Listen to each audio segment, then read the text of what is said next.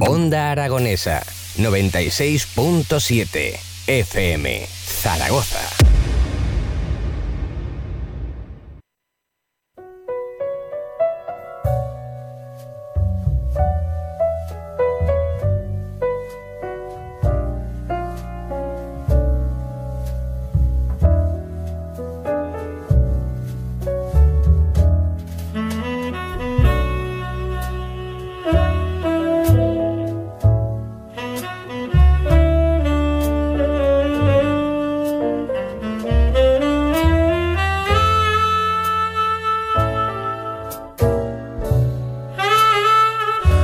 Buenas noches y bienvenidos al Club Vintage, el club de los juegos selectos, el club de los juegos de 5 estrellas, el club de los astros y donde solo esos astros son dignos de ser nombrados e invitados a esta selecta hora de la podcastfera de videojuegos española, Radiosfera, en este caso con la 96.7 FM en Onda Aragonesa para el mundo, con Edu Pisa los mandos. Edu, ¿cómo estás? Muy bien, muy buenas tardes, Tony. Vengo con energía, ¿eh? Que lo iba a decir. He venido cansado, pero ha sido ponerse aquí a estos micrófonos verdes y... Ya, la te lleva la monedita y todo, pues ya que Total, total. Tenemos que hablar un día de las moneditas de Edu, ¿eh? Sí, sí, sí. Ya hablaremos un día de los secretitos que se cuecen en esta quinta temporada del Club Vintage con servidor de ustedes, Tony Piedra Buena, hablando de uno de esos eh, sistemas fetiches, ¿no? Podríamos hablar del Club Vintage como es Neo Geo. Neo Geo, eh, SNK, eh, esa empresa que compró una tal Nazca Corporation después del éxito de Metal Slug y hoy tenemos su secuela, Metal Slug 2. Ya pasó por aquí, por el Club Vintage. Yo creo que desde que hablamos de Metal Slug, no sé si fue en la primera o segunda temporada del Club Vintage,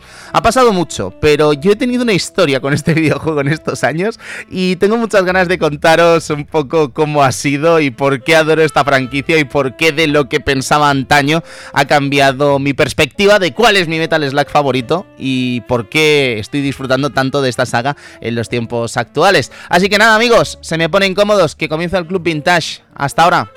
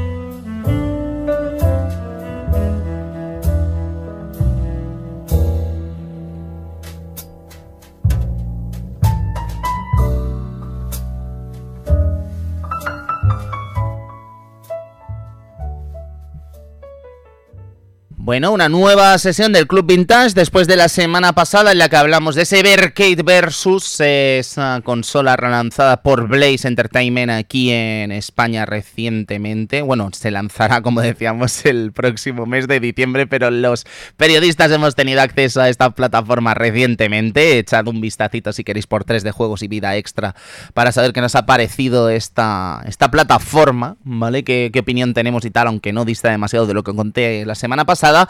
Lo que sí que he podido jugar esta semana es eh, Grande Fauto eh, de Trilogy eh, de Definitive Edition, que ya sabéis que es esta revisión, esta remasterización que se ha hecho del clásico de clásicos, ¿no? El clásico de clásicos de Rockstar, ni más ni menos. Grande Fauto 3, Grande Fauto Vice City y Grande Fauto 3 San Andreas, perdonad. El caso es que por increíble que parezca, yo, yo, yo sé que esto lo decimos mucho y somos un poco pesados aquí en el Club Vintage con este tema, pero por increíble que parezca, han pasado 20 años. Desde Grande Auto 3, han pasado 20 años desde Metal Gear Solid 2 y me da la sensación de que si bien es cierto que el trato que ha tenido este videojuego para con los usuarios de actual generación ha sido extraño viniendo de una firma como Rockstar, eh, sí que creo que mucha gente eh, ha vivido en sus carnes con esta remasterización el hecho de sentirse que se están haciendo un pelín mayores ya.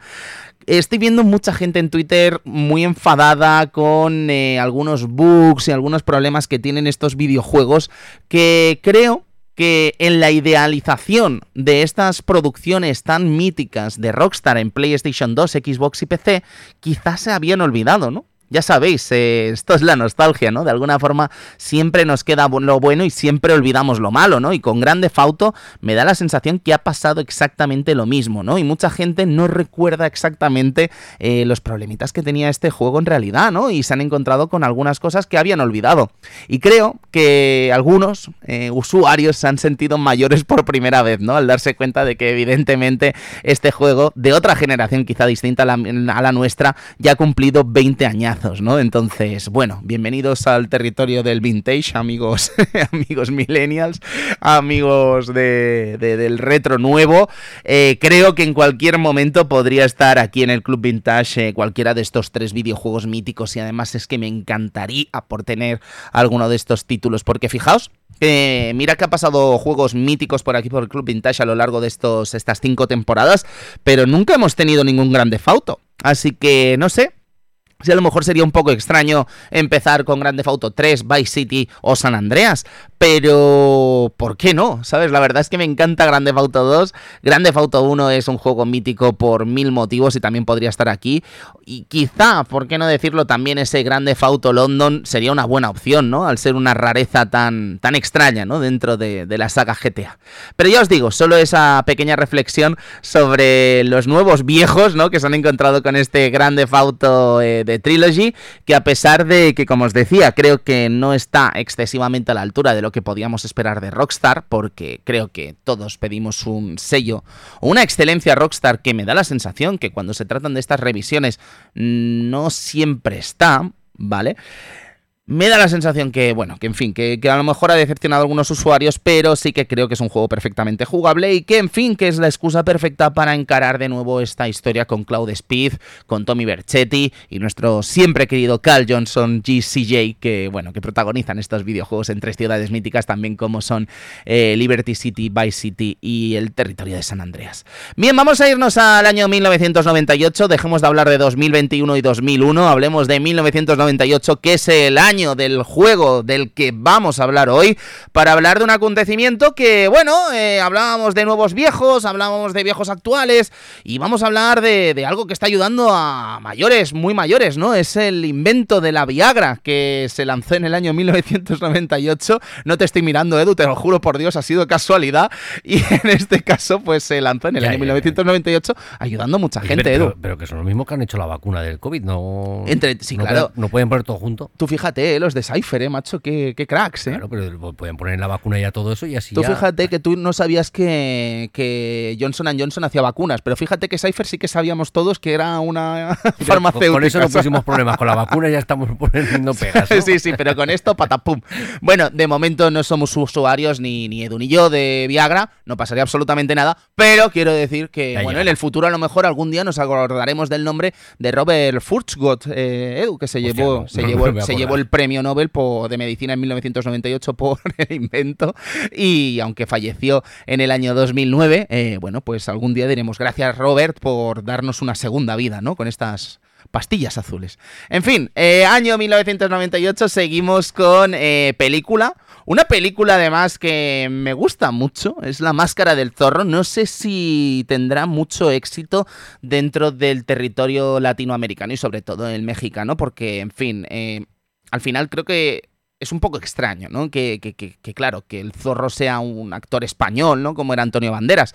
Pero es que me ha llamado la atención porque recientemente he visto la serie de Luis Miguel, que ya sabéis que soy un gran fan, y no sabía, no tenía ni idea que el papel de Antonio Banderas originalmente estaba pensado para el mismísimo Luis Miguel, ¿no? Y parece ser que dejó ese papel eh, que tomó después nuestro queridísimo actor eh, malagueño, ¿no? Antonio Banderas. Esta película se estrenará en el año 1998, está dirigida por Martin Campbell y cuenta con, entre otros actores, el propio Banderas, Anthony Hopkins, Catherine Zeta-Jones o Stuart Wilson. A mí me parece una película muy interesante, además narra como una segunda generación del zorro, ¿no? Y la verdad es que la disfruté muchísimo. No tanto como la segunda, la verdad. O sea, no, al revés. eh, disfruté mucho más la primera que la segunda. A mí La leyenda del zorro no es una película que me guste demasiado, pero esta, no sé, incluso recuerdo el tema de Enrique Iglesias, ¿no? Eh, Ay, ¿cómo se llamaba el single? Esa de Quiero morir amándote, ¿no? Creo que era, que bueno, en fin, se hizo muy famoso en este momento.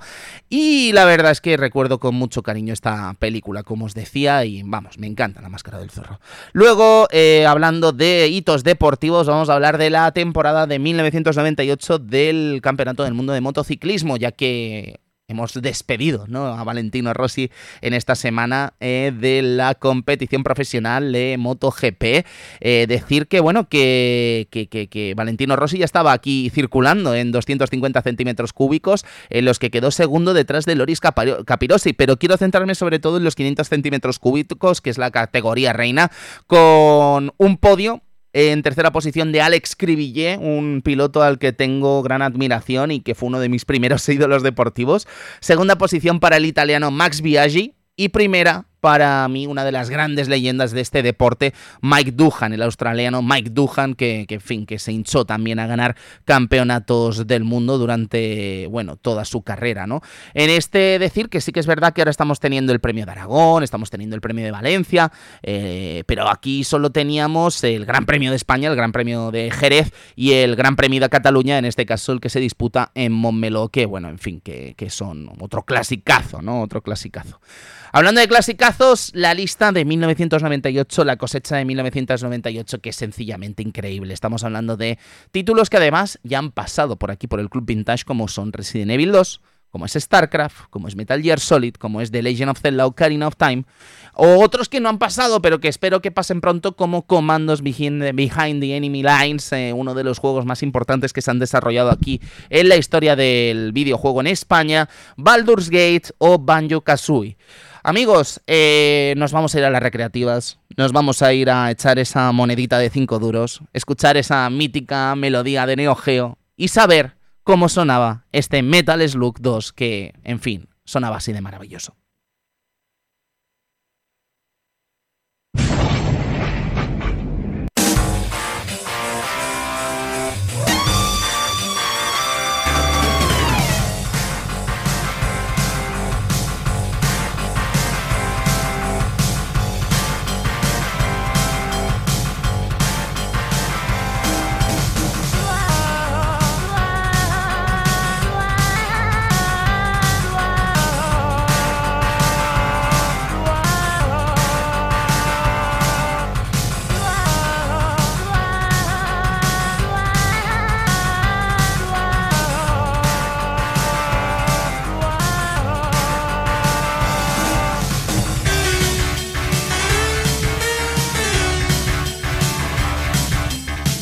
Juraría que ya lo hablamos en su día, pero ya sabéis que Nazca Corporation, una empresa fundada por ex desarrolladores de IREM, entre los que se encuentran ni más ni menos que Atsushi Naba, actualmente uno de los fundadores de Platinum Games, eh, es un éxito, firma un éxito con Metal Slug.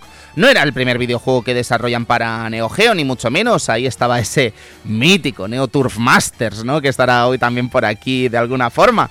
Pero sí que es verdad que Metal Slug marca un hito dentro de la plataforma negra de SNK, la empresa de Osaka, y al final lo que deciden desde Osaka es firmar a estos desarrolladores para convertirlos en parte del estudio azul. El caso es que Nazca Corporation eh, firma en 1998 otro gran éxito dentro del que es probablemente uno de los años más prolíficos para eh, la empresa japonesa. Estamos hablando de un año en el que, entre otras cosas, se lanzan videojuegos de la categoría de, The Last Blade 2, eh, que yo creo que es uno de los títulos eh, musicalmente hablando y visualmente hablando más preciosos que han desarrollado en esta firma caracterizada precisamente por la excelencia dentro de los juegos de lucha. Tenemos ese Blazing Star también que llegaría a Neo Geo con, en fin, uno de los Yumekobo, juraría que era. Aquí me estoy metiendo en un porque ya sabéis que no soy un gran fan de los juegos de nave. Pero Blazing Star eh, se convierte también en uno de los grandes títulos de naves del sistema, eh, podríamos decir, bípedo, ¿no? Entre arcade y doméstico. Tenemos Shock Troopers 2, tenemos Real Bout Fatal Fury 2, también otro de los grandes juegos de lucha de este sistema. Tenemos KOF tenemos Samurai Spirits 2 eh, Asura San Manden, que es de Hyper Neo Geo 64, porque sí, ya estaban haciendo cosas con Hyper Neo Geo 64 desde septiembre de 1997 en SNK, pero también tenemos un estreno eh, estupendo en PlayStation como es KOF Kyo, ¿no? Esa especie de RPG eh, protagonizado por los personajes de The King of Fighters que narra la historia, de hecho, de The King of Fighters 97 y que, en fin, que es uno de los títulos, así fuera de los juegos de lucha favoritos, ¿no? Dentro de la historia de esta saga de King of Fighters. Pero ¿qué sería del año 1998 para SNK sin hablar de The King of Fighters 98? Seguramente el mejor juego de la saga para muchos. Naturalmente hay otros buenísimos también, ¿no? Como 2002, las distintas revisiones tanto de 98 como de 2002, eh, KOF 11, KOF 13, en fin, tantísimos juegos buenísimos, ¿no? De esta saga, pero ya os digo, KOF 98 creo que marca un antes y un después de esto dentro de esta franquicia, ¿no? Creo que marca de alguna forma el punto más álgido de la marca y explica también eh, algo curioso, ¿no? Como es el lanzamiento de Neo Geo Pocket en este año, una máquina que le va a costar más disgustos que, alegrías a las oficinas de SNK, pero sí que es verdad que, bueno, yo creo que cualquier amante de los videojuegos que se precie sabe del prestigio que tiene esta, plataforma portátil, disculpad, que intentaba emular a los éxitos de Recreativa y que, bueno, no tuvo el éxito esperado, pero sin duda creo que es una consola más que me atrevería a decir, absolutamente de culto. Pero no estamos aquí ni para hablar de Neo Geo Pocket, ni de KOF 98, ni de esa cosecha increíble de SNK en el año 1998. Estamos aquí para hablar de Metal Slug 2 así que comenzamos con ello.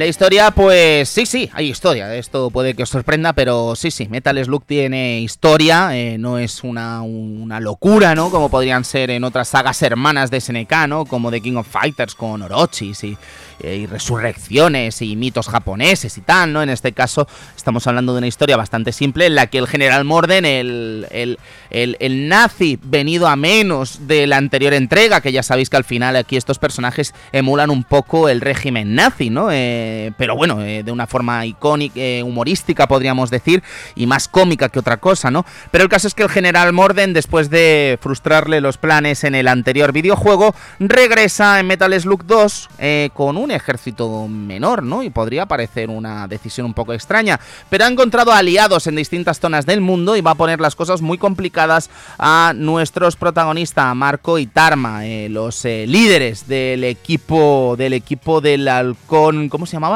el halcón viajero, si no me equivoco se llamaba. El caso es que como vamos a necesitar ayuda eh, por parte de los halcones peregrinos, disculpad, eh, vamos a tener que fichar a dos nuevas reclutas llegadas de la unidad de inteligencia de los gorriones, a Eri Sakamoto eh, perdón, Erika Samoto y Fio Germini, que van a ingresar dentro de este juego y que van a poder ser eh, seleccionables dentro de esta producción. Así que ya no solo vamos a tener dos personajes, sino que vamos a tener cuatro en esta ocasión.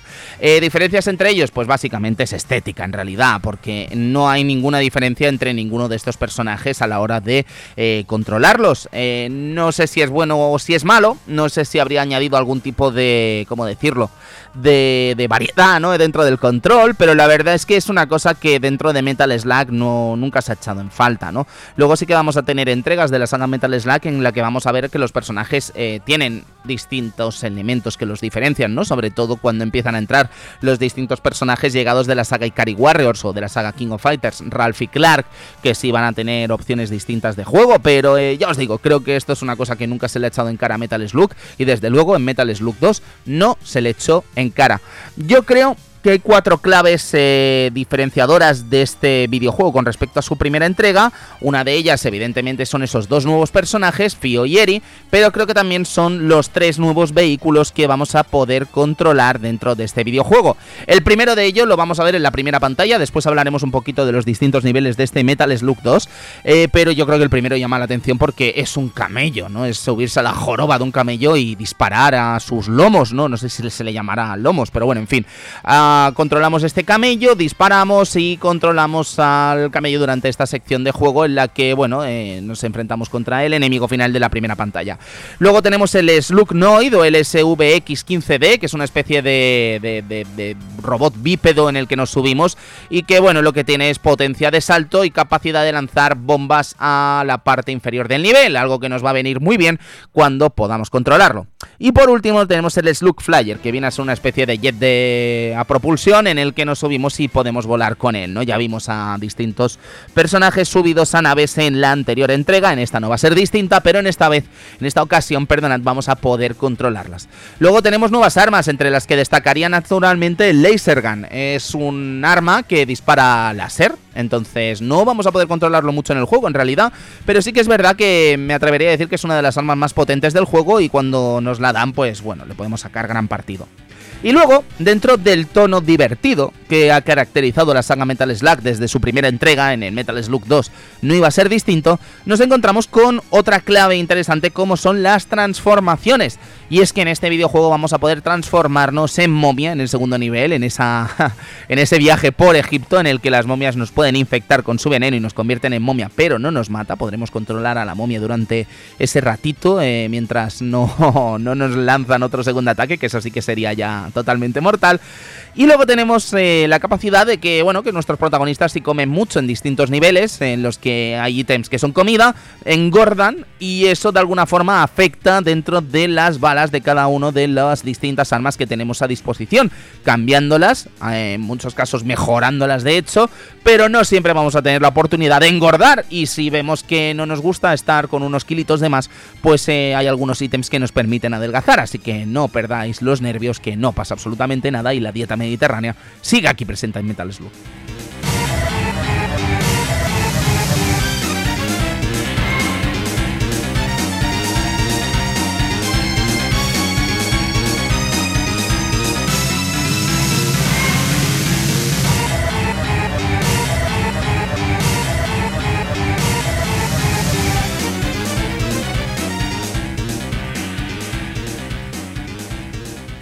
Como os decía, eh, vamos a pasar por seis niveles distintos en este Metal Slug. De hecho, el propio inicio de este videojuego eh, ya llama bastante la atención porque nos lleva al territorio de Oriente Medio, ¿no? Y nos encontramos con unos enemigos eh, propios de, Oriente Medio que nos lanzan unos, unos sables con una trayectoria poco habitual en la saga, ¿no? Estábamos acostumbrados naturalmente a los disparos de estos eh, nazis venidos a menos y aquí pues encontrarnos con estas parábolas, ¿no? Que hacen estos, estos sables lanzados, la verdad es que, bueno, son un cambio completo dentro de la saga.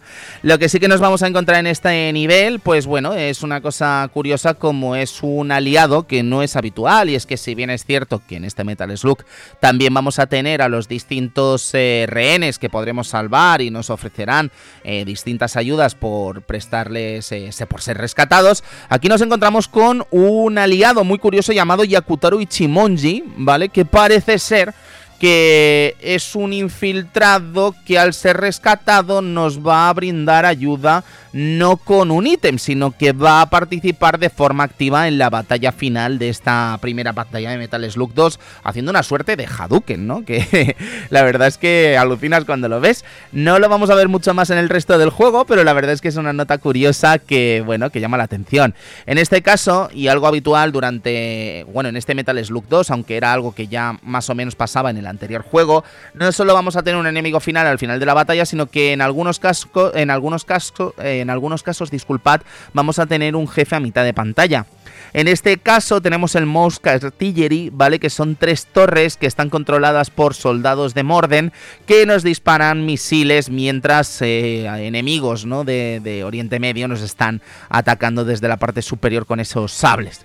La cuestión es que es bastante sencillo, es bastante llevadero y no supone ningún problema. El enemigo final, eso sí, es Iron Nokana. Iron Nokana, eh, ¿qué os puedo contar de él? Es una nave eh, que nos hace daño, bueno, va lanzando distintas unidades, además eh, de estar disparando eh, desde la parte superior, pero además tiene dos propulsores que al activarse pues nos queman, así que tenemos que evitar esos propulsores. buena idea, llevar el camello, naturalmente, llevar el camello para disparar, hacer más daño e incluso depende cómo moverte más rápido, ¿no? Lo que pasa es que sí que es verdad que tienes que vigilar porque la posición está más alta, porque está subido a la joroba y naturalmente pues puede ser peligroso. Luego tenemos la segunda pantalla, que es la que os comentaba, esa incursión en territorio, territorio egipcio, eh, que nos lleva a una, a una, una pirámide. En esta pirámide al principio, bueno, abrimos el territorio y nos vamos a encontrar además a gente trabajando dentro de esta pirámide, ¿no? Gente que está eh, como si fuese una mina. El caso es que las momias es el nuevo enemigo de este nivel eh, estas momias nos disparan un aliento envenenado que nos convierte en momias y nos da en primera instancia, ¿vale? El convertirse en momia nos va a permitir saltar más alto, pero los movimientos del protagonista van a ser mucho, mucho más lentos. La única forma que tenemos de cambiar este, esta, esta conversión es tomando eh, unos antídotos que te dan algunos de los personajes que están en esta... Bueno, algunos de los enemigos que están en esta pantalla. Entonces eso revierte la transformación y nos permite recibir otro golpe más. Como os decía antes, al recibir un segundo golpe es cuando efectivamente ya sí que perdemos una vida y, la cosa, si estás perdiendo vidas ya en el segundo nivel, pues la verdad es que la cosa se está complicando amigos, así que tened cuidado. La cuestión es que es un nivel, es precioso en cuanto a sus acabados, es un nivel eh, que me encanta ver cómo es esa esa tumba, ¿no? Esa tumba, esa pirámide por dentro. Me encanta esa parte que, como os decía antes, controlamos al nuevo, al nuevo Slack, este nuevo eh, Slugnoid, en el que nos enfrentamos a un enemigo final llamado eh, la Eshinero, que es una especie de serpiente. Imaginadlo como una serpiente, una gigantesca serpiente de metal que engulle lo que sería una plataforma que estamos subiendo con este, con este robot que os decía antes bípedo, ¿no? Que da grandes saltos. Y la verdad es que es espectacular. Todas las construcciones de Metal Slug 2, eh, de los jefes finales, eh, están muy por encima de las de Metal Slug 1. Y ya sabéis que el nivel de Metal Slug 1 era realmente espectacular. Pero ya os digo, creo que la gente de Nazca se vino arriba cuando fue fichado por SNK y firmó un trabajo sencillamente estupendo. Lo que sí que vamos a notar ya en el segundo nivel, si no lo hemos notado en el nivel 1, es que Metal Slug 2 tiene un problema de rendimiento muy muy grave, pero que muy muy grave, y es que las, eh, la cantidad de sprites que hay en pantalla, sus animaciones impresionantes, ¿no? Que estaban totalmente fuera de lugar dentro de lo que eran los juegos en dos dimensiones en estos momentos, hacía que el juego se ralentizase, pero una auténtica barbaridad, como no habíamos visto en Metal Slug 1, a pesar de que el juego, pues sí que a veces había lances en los que se ralentizaba, ¿no? Pero aquí es que hay verdaderamente momentos en los que parece que, que la máquina vaya a echar a arder, ¿no? El problema no es tanto el hecho de que la máquina eche a arder, porque al final la máquina no es tuya. El problema es que sí que es verdad que jugablemente hablando eh, se resiente un tanto ¿no? en estas situaciones. Y es en momentos en los que hay muchas cosas en pantalla, como por ejemplo cuando estamos eh, luchando con hasta 4 o 5 momias y acabamos con ellas con la escopeta, en los que la animación de las momias eh, muriendo, vamos, ralentizan el juego y lo ponen a una velocidad muy, muy, pero que muy lenta, ¿no? Pero el caso es que es algo habitual dentro de Metal Slug 2 y ya veremos cómo lo solucionaron lanzando esa revisión, ¿no? Metal Slug X un año después en Neo Geo. El caso es que acabada esta pantalla, después de luchar con esa serpiente de metal, nos vamos a la pantalla 3, que es un, un nivel que hacemos a bordo de un tren. Eh, espectacular también porque, bueno, vamos a tener varias secciones a bordo de este tren. De hecho, los vagones van a servir también de mm, lugares de cobertura en los que vamos a poder eh, esquivar los, las balas enemigas y de hecho los propios enemigos van a poder también esquivar nuestras balas, así que vamos a tener que jugar mucho con ver el movimiento de los rivales para atacar cuando se pueda o usar las armas naturalmente. Y la música eh, de este nivel sí que os debo de decir que me recuerda muchísimo, muchísimo, muchísimo a Neoturf Masters. Creo que es una melodía que, que, bueno, que se respira Nazca Corporation y que de alguna forma con la mimetización dentro de SNK se fue perdiendo, ¿no? Porque Metal Slug 3 sí que me suena por completo a SNK, ¿no? Pero sí que creo que este tema del tren eh, suena bastante, bastante a Neoturf Master. El subjefe de este nivel a bordo del tren lo vamos a encontrar luchando con dos tipos que están en lo que parecen dos, eh, dos lanchas motoras disparando misiles, ¿no? No tendremos que acabar solo con los tipos, porque parece ser que cuando acabamos con estos tipos y mueren, se quedan como presionando el botón de disparar misiles y siguen disparando misiles y tenemos que acabar con estas eh, lanchas y son bastante, bastante puñeteras, ¿no? Porque están justo debajo de nuestra posición, pero sí que es verdad que, bueno, que es una batalla que, bueno, que es curiosa, es entretenida y sobre todo es espectacular, quizá también por el hecho de estar completamente en movimiento, ¿no? Ya sabemos que en SNK eso de luchar, hacer algo a bordo de un tren siempre ha sido habitual, ¿no? Solo hay que ir al Saga Fatal Fury, ¿no? Para ver las pantallas de Terry Bogard en los que, bueno, en fin, siempre era clásico, ¿no? Ver a Terry batallar dentro de estos eh, vehículos. En fin, les estaba diciendo que era un dispendio técnico ver esto a bordo de un tren. Hay una curiosidad y es que hay un momento en el que dos vagones se separan y tendremos que saltar del uno al otro sin caer. Y es que parece ser que, bueno, que aunque es muy sencillo, SNK se las ingenió para crear una especie de minijuego, ¿no? En la que intentábamos, intentábamos poner un poquito más de riesgo. el juego nos premia con una puntuación de bonus superior que si saltamos sin riesgo, ¿no? ¿Qué es lo que pasa? Que claro, que, ¿para qué vas a arriesgar una vida para ganar eh, 5.000 puntos? Juraría que era, o 50.000, que tampoco eran muchísimos. Eh, para que os hagáis una idea, el ítem que más puntos da en este juego es la gema roja, como suele ser habitual a partir de Metal Slug 2, y son 30.000 puntos. Eh, ¿vale la pena correr el riesgo por estos 5.000? Pues hombre, yo os diría que no. Además es que hay muy poquita gente que juegue por los puntos en Metal Slack. Así que ya os digo, no vale la pena correr el riesgo.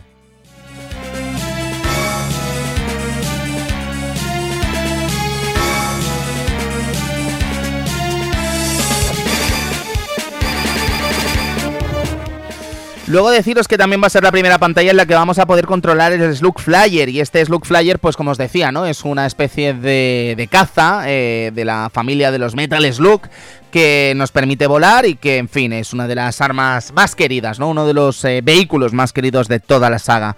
El enemigo final de este videojuego, yo, bueno, de esta franquicia, de esta entrega, perdonad, de esta pantalla, me estoy liando. El enemigo final de esta pantalla, disculpad, me atrevería a decir que también es otro de los más icónicos, ¿no? Estamos hablando de este dragón Nosuke, que bueno, es una máquina que dispara fuego por todas partes, ¿no? Por la parte superior y además es como que se eleva y deja un lanzallamas debajo que también hace mucho daño y que nos permite de alguna forma pensar que estamos seguros cubriéndonos de los disparos de arriba, pero claro, según nos acercamos pues nos disparan con este lanzallamas, ¿no? Así que la estrategia a seguir es un poco esquivar esos proyectiles superiores mientras estamos lidiando con la parte inferior para hacer el mayor daño posible. Bien, vamos a ir a la cuarta pantalla que a Asia, volvemos a Hong Kong para disfrutar de una de las pantallas más caóticas, me atrevería a decir, y una de las pantallas en las que cae comida por castigo, ¿no? Estábamos hablando antes de esto de engordarnos y efectivamente aquí cae un montón de comida que nos convierte a nuestros protagonistas en esas versiones rechonchas, ¿no? Que sacan partido a las distintas armas. Creo además que a pesar de ser el cuarto, a pesar de ser el cuarto nivel, si se juega esta pantalla con cierta calma, eh, puede ser sencilla de acabar, ¿no? Porque siempre se están respawneando los distintos personajes eh, según vamos avanzando y si lo hacemos de forma lenta pues no se crean estos personajes de forma masiva, ¿no? Sino que se van creando de dos en dos y creo que es muy fácil de llevar. El caso es que eh, algo que me alucinaba de este nivel en su día era pensar que todo lo que disparabas hacía daño, ¿no? Quiero decir, eh, puedes destruir prácticamente la ciudad, ¿no? A golpe de disparo.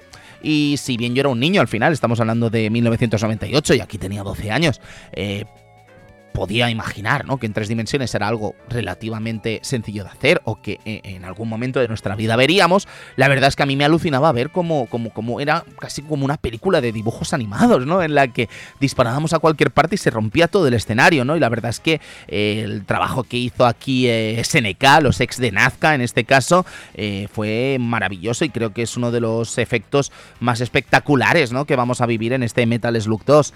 El caso es que la parte final nos eh, lleva fuera de Hong Kong y nos lleva a campo abierto, eh, como en el Metal Slug original, me atrevería a decir, una de las pantallas finales del Metal Slug original.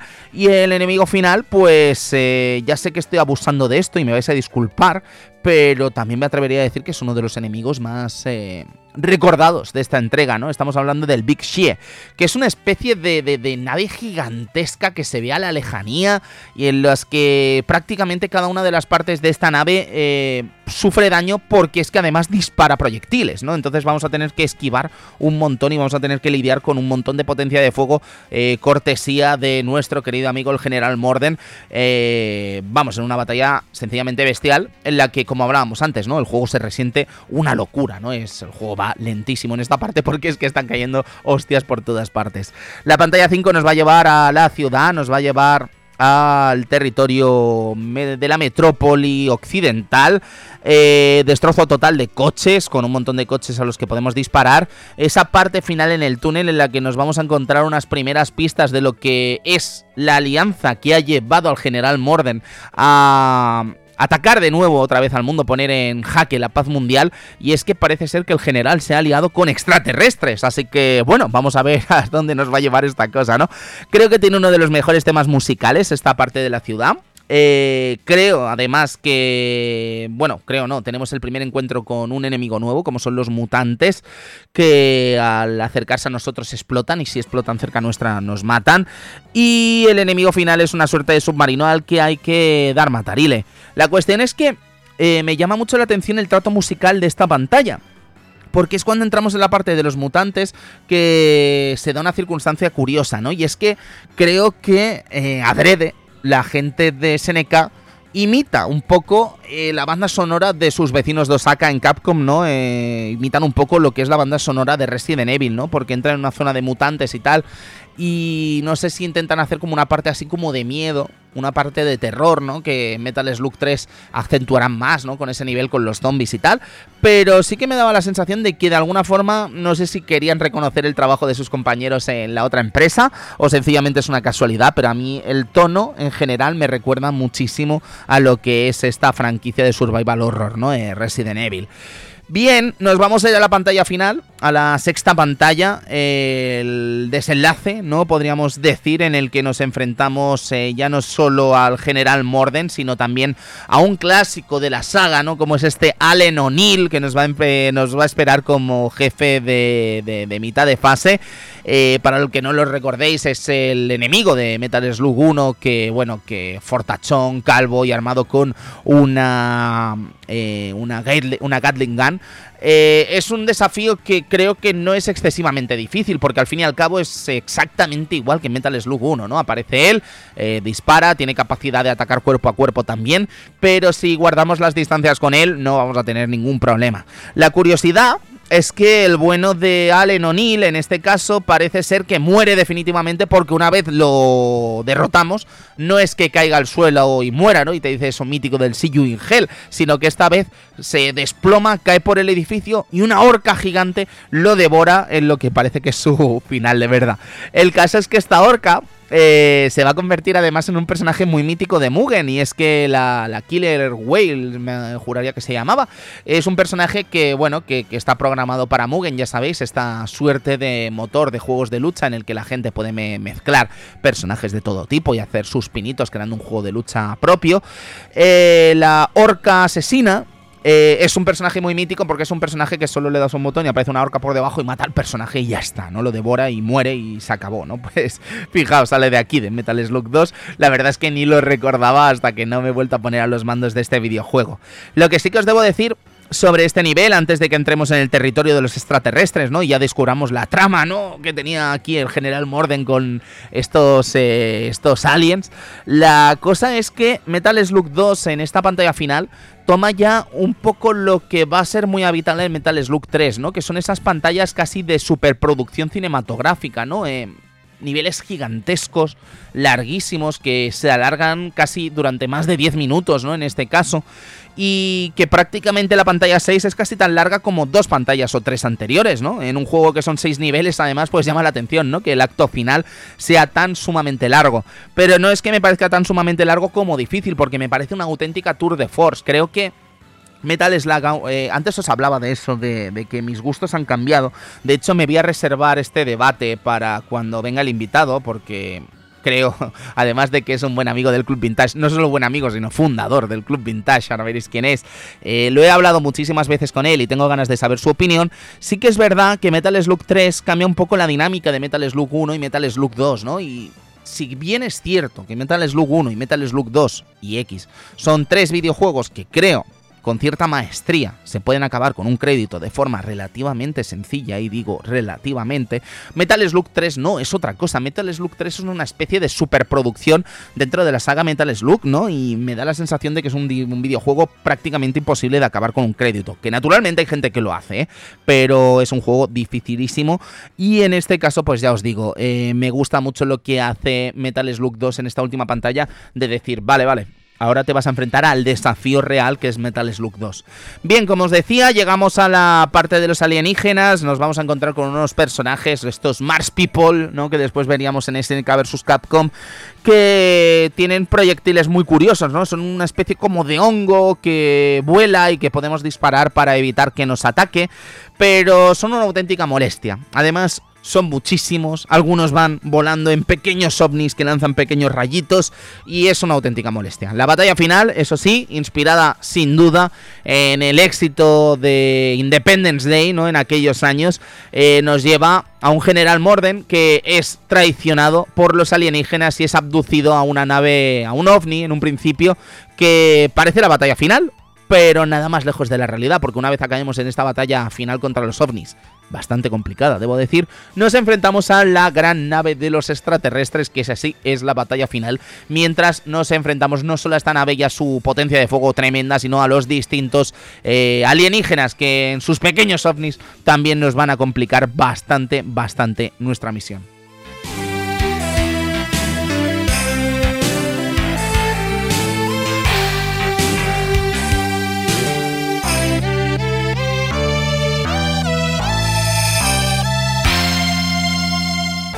Fijaos si es parecido a la Independence Day, ¿no? A la película de Will Smith, que incluso vamos a tener a una suerte de kamikaze, ¿no? Que se va a sacrificar por el bien de la humanidad.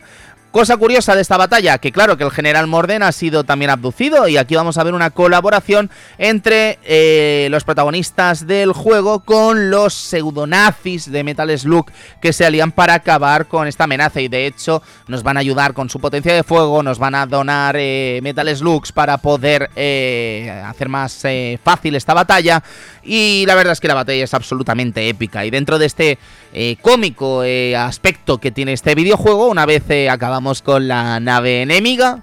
Eh, cae el general Morden atado en una placa de metal.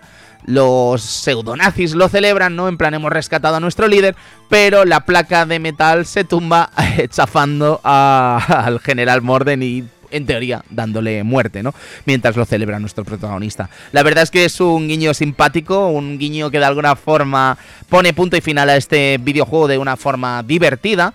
Y la cuestión es que me da la sensación de que, aunque muchos no nos dimos cuenta en su día, eh, Metal Slug 2, siendo un grandísimo videojuego, quizá esos problemas técnicos complicaron un poco todo, ¿no? Esos problemas técnicos que estábamos hablando de las distintas, eh, los distintos problemas que tenía con los FPS, las distintas ralentizaciones que sufría durante toda la partida y creo que eso caló también dentro del estudio de SNK, que no dudaron en un año lanzar eh, Metal Slug X, una revisión de este videojuego que parece ser que tomó todo lo que ya estaban aprendiendo de Metal Slug 3 en cuanto a lo gráfico y en cuanto a lo técnico para relanzarse con ligeros cambios, podríamos decir, dentro de la estructura del juego, eso sí, intentando quitar todas esas bajadas de frame rate que sufría este videojuego. No siempre lo, lo, conseguía porque es un juego, estamos hablando de un videojuego muy muy frenético, pero sí que es verdad que es como la noche y el día y de hecho se nota muchísimo en niveles como eh, la pantalla de las momias, en las que, por ejemplo, eh, las ralentizaciones son, vamos, no tienen nada que ver. Mm, se nota muchísimo en la pantalla de Hong Kong, en la batalla final, sobre todo contra ese ingenio gigantesco, ¿no? Que os hablaba antes que tiene tantas zonas de ataque. Aquí es que se nota muchísimo. O la batalla final, en la que la fluidez es alucinante, ¿no? Y realmente está a la altura de lo que podríamos esperar de este videojuego. De hecho, yo creo que todo el mundo prefiere Metal Slug X a Metal Slug 2, porque es que no hay ni un solo motivo, me atrevería a decir, ahora lo hablaremos con Cristian, pero yo me atrevería a decir que no hay un solo motivo por el que te quieras quedar con Metal Slug 2 que con Metal Slug X, ¿no? Pero relativamente, o sea, estamos hablando prácticamente del mismo juego con mejoras, así que, en fin, por eso hemos hablado hoy de Metal Slug 2 y no de Metal Slug X, porque al final Metal Slug X como diferencias entre tal eh, hay muy poquitas. Hay pantallas que en Metal Slug 2 eran de día y aquí son de noche, o que eran de noche y aquí es atardecer. Luego sí que es verdad que se incluyen dos armas nuevas, como el Enemy Chaser, esas, esos eh, disparos, esos cohetes, que esos misiles, ¿no? Que van teledirigidos. El Iron Lizard, que es esa especie de misil que viaja por el suelo el drop shot, que son esas minas que rebotan, que nadie quiere, que es una de las peores armas de toda la saga, ¿eh? Ya estábamos diciendo muchísimo eso de las más queridas de la saga o de las más recordadas, ¿no? Pues el drop shot me atrevería a decir que es de los peores, eh, sin duda, eh, ítems de la saga. Eh, como os decía, cambios sutiles, hay algunos cambios también, por ejemplo en la pantalla de, de la ciudad. los alienígenas ya aparecen allí como uno de los enemigos del juego.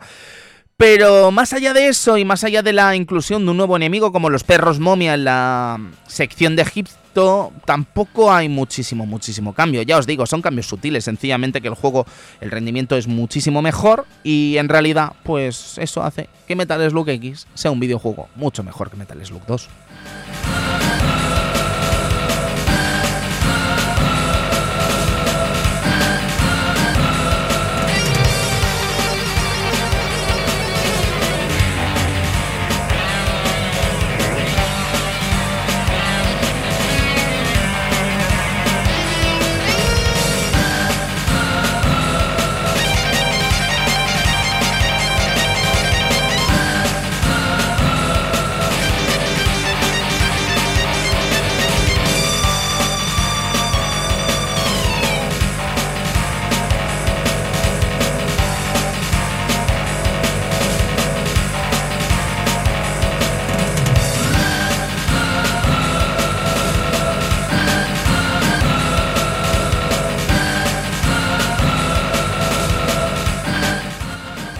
Bueno, es un placer dar la bienvenida a Cristian Sevilla, uno de los papis fundadores de este humilde programa. Kitian, ¿cómo estás? Hola, Tony, pues aquí muy bien. Oye, pues tío, pues yo estaba pensando en Metal Slug y digo, pues tengo que invitar al Kitian. Lo que yo no sabía, tu afer de que el Metal Slug 2 en realidad no lo habías jugado mucho, pero el X sí, yo pensaba que habías jugado a los dos. Digo, hombre, normalmente todo el mundo juega a ambos, ¿no, Kitian? Bueno, sí, es lo normal. Pasa que este juego, si mal no me acuerdo, era del 98. Sí bueno, eh, que sacó SNK en el 98. Claro, claro, y hombre, eh, había que había que entrenar, ¿no? Esos eh, personajes de mierda que llevas, claro, entonces es lo que tiene. el equipo con la por excelencia. Sí, por supuesto, por supuesto, el equipo Mary, el equipo Mary, sí señor. Nada, ya sabéis que Kitian es un, bueno, yo creo a nivel humano, eh, eh, vamos, si, si, si, si, la comunidad de King of Fighters en España fuese Dragon Ball, ¿vale? Yo creo que, que Kitian es como Krilin, ¿no? Es el más poderoso de los humanos, ¿vale? Pero luego están, están los Saiyans, ¿no? En plan los Vex y compañía, que eso es otro nivel, el Sacred Jin, eh, nuestro querido amigo Sacred Saber, ¿no? toda esta gente, pero yo creo que si, haces un torneo de KOF, siempre te garantizas que el Kitian va a quedar en plan entre los primeros, pero no por encima de esos super cracks, ¿no? Pero bueno, en todo caso, Kitian, Metal Slug 2 mm. y Metal Slug X eh, cuéntame un poquito, porque tú sabes que yo te he dicho toda mi vida que mi Metal Slug favorito es el 3. Pero con el tiempo he aprendido a oh. apreciar al Metal Slug 1. ¿Vale? Porque oh. creo oh que es un videojuego que como tú bien me decías en su día, y yo despreciaba tus palabras, no las despreciaba, pero decía, bueno, sí, pero me gusta más el 3, creo que es un videojuego como más desafiante en el sentido de que realmente se puede acabar con un crédito y que te premia, ¿no? El jugar bien. Metal Slug 3 creo que ya era otra cosa, pero Metal Slug 2 y Metal Slug X sí que creo que sigue esa estela de Metal Slug 1 con un pequeño retazo de Metal Slug 3 en la última pantalla. No sé si estarás de acuerdo con esta afirmación.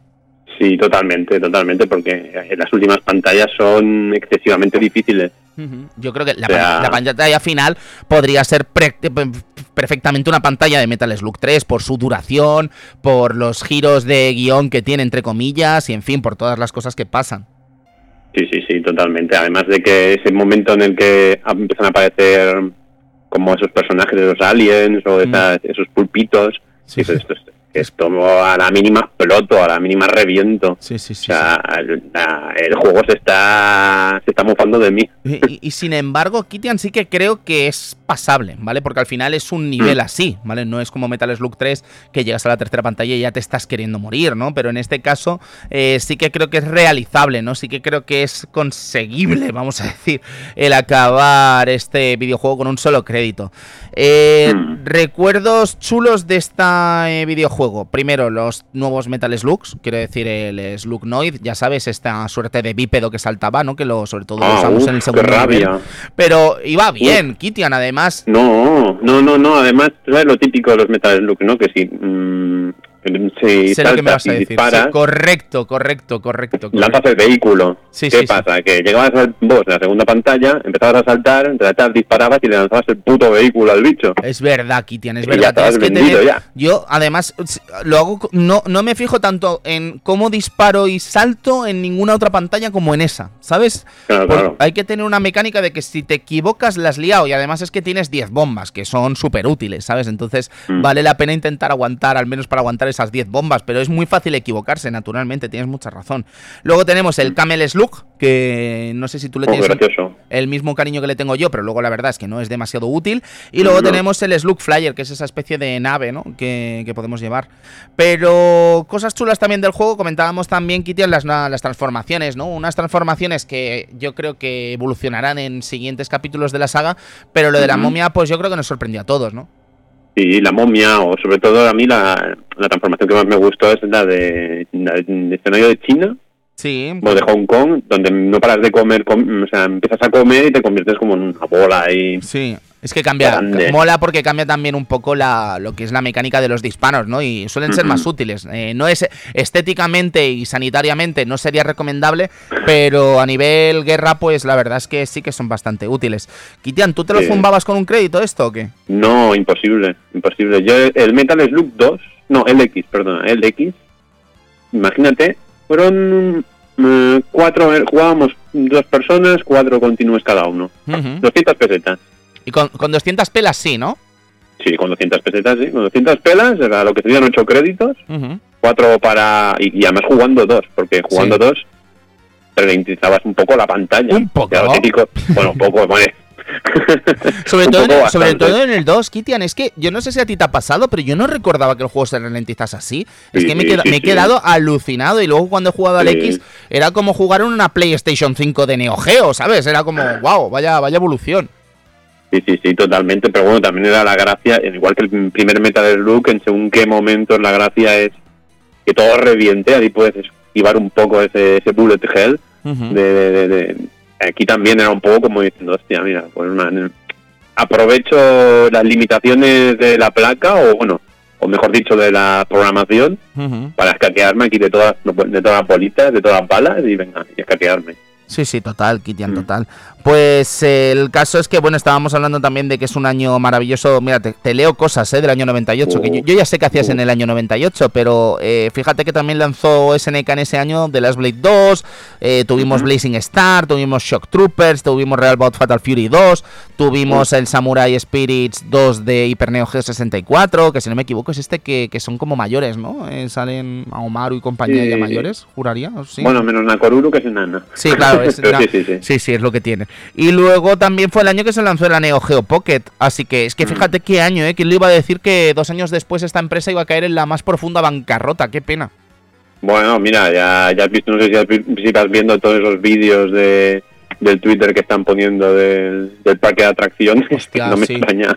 Sí, sí, sí, sí, qué maravilla. Bueno, y, y ya que estamos recomendando cositas, Mm. recomendar también la cronología que ha hecho el FUNS en su canal de YouTube Ah, sí, eh, sí, sobre SNK, que es brillante, es otro trabajo brillante de nuestro querido amigo, el FUNS, para variar, que, que es una auténtica maravilla, echadle un vistazo.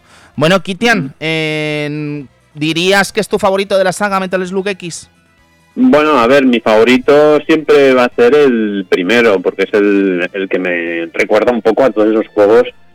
Es un poco... a- me recuerda a los juegos antiguos, diré. Me recuerda al R-Type, me recuerda al In the Hand. Sí. Me recuerdan a estos juegos donde, bueno, no castigaban tanto.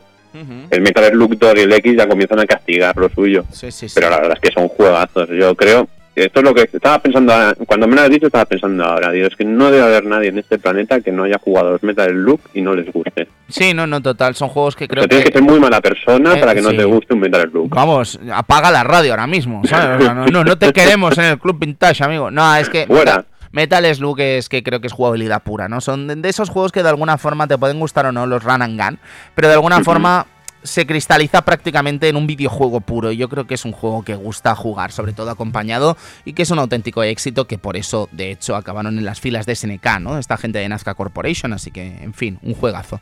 Kitian, sí. gracias por dejar tu sellito una vez más aquí en el Club Vintage, amigo. Ya sabes que es tu casa y nos vemos prontito por Barna, espero. Pues sí, a ver, o si no me puedo acercar un día por allí, por, por Uy, cuando tú quieras. Claro que sí. Habla con el chache, que viene pronto, a ver si te puedes venir. Ah, pues mira, luego le digo. Un abrazo grande, Cristian, gracias. Venga. Hasta pronto, adiós. Chao, besos.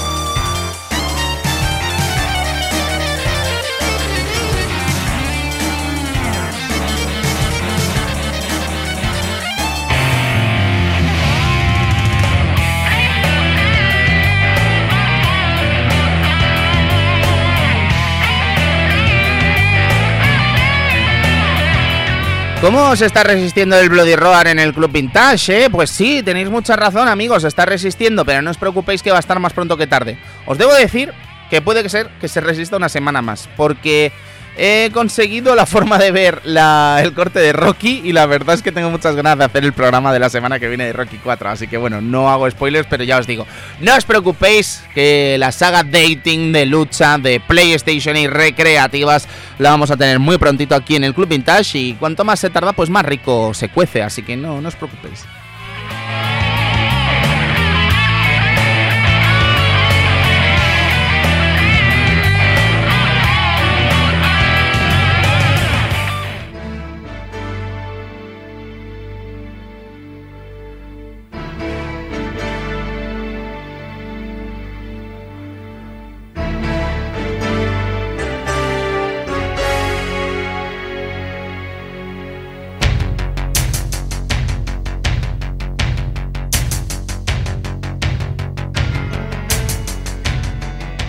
Yo no creo que sea la mejor película de Rocky. Sé que el invitado que vamos a tener eh, seguramente la semana que viene sí que lo cree. Respeto por completo su opinión como catedrático de Rocky aquí en España. Pero sí que creo que es una de las películas más queridas de la saga de Sylvester Stallone. Así que, ¿qué más se le puede pedir? Vamos a tener aquí Rocky 4 seguramente la semana que viene. No se extrañe que de golpe sea Bloody Roar, pero veremos qué viene la semana que viene. Pero ya sabéis, en este nuevo programa del Club Vintage que no hablaremos de un videojuego, hablaremos de una película y veremos cómo sale el experimento. Pero ya os digo, tengo muchas ganas de desvelaros los secretos de una producción querida por muchos, una producción que sabe a 80 y que suena a 80, porque sí, hablaremos también de su banda sonora, que es una auténtica maravilla.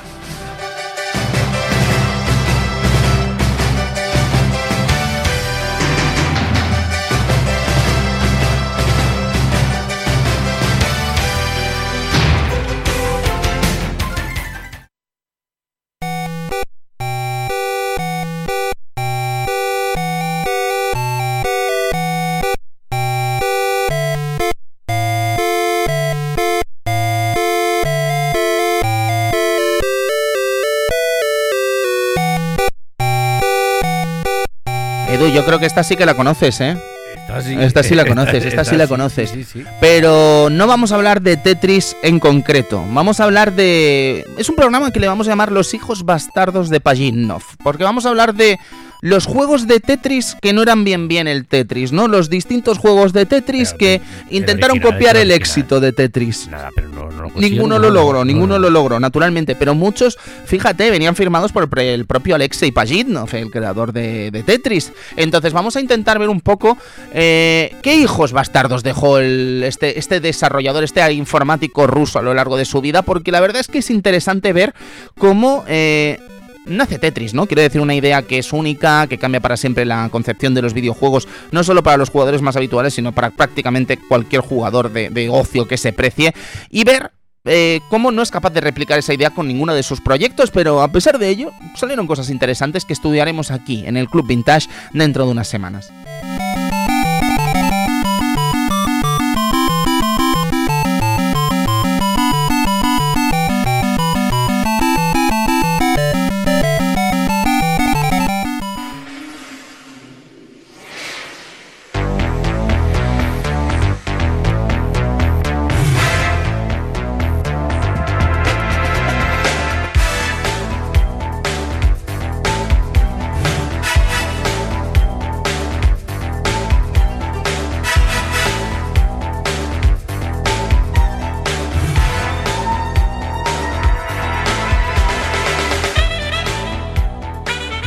Y nos vamos a despedir en el programa de hoy en el que hemos estado besando el suelo por donde ha pisado esta máquina querida por el Club Vintage como es eh, Neo Geo. Nos vamos a despedir eh, que si disfrutáis del Club Vintage no dudéis en echar un vistazo a nuestro Patreon para acceder a contenido exclusivo, a contenido anticipado y bueno, en fin, ayudar un poquito a que esto siga adelante este Club Vintage que ya sabéis volvió para esta quinta temporada y con la broma ya llevamos unos cuantos programas. Edu, muchísimas gracias por estar una semana más aquí. Así que nos vemos la semana que viene. Cuidaos y lo dicho, eh, sonrían, que el club ha vuelto.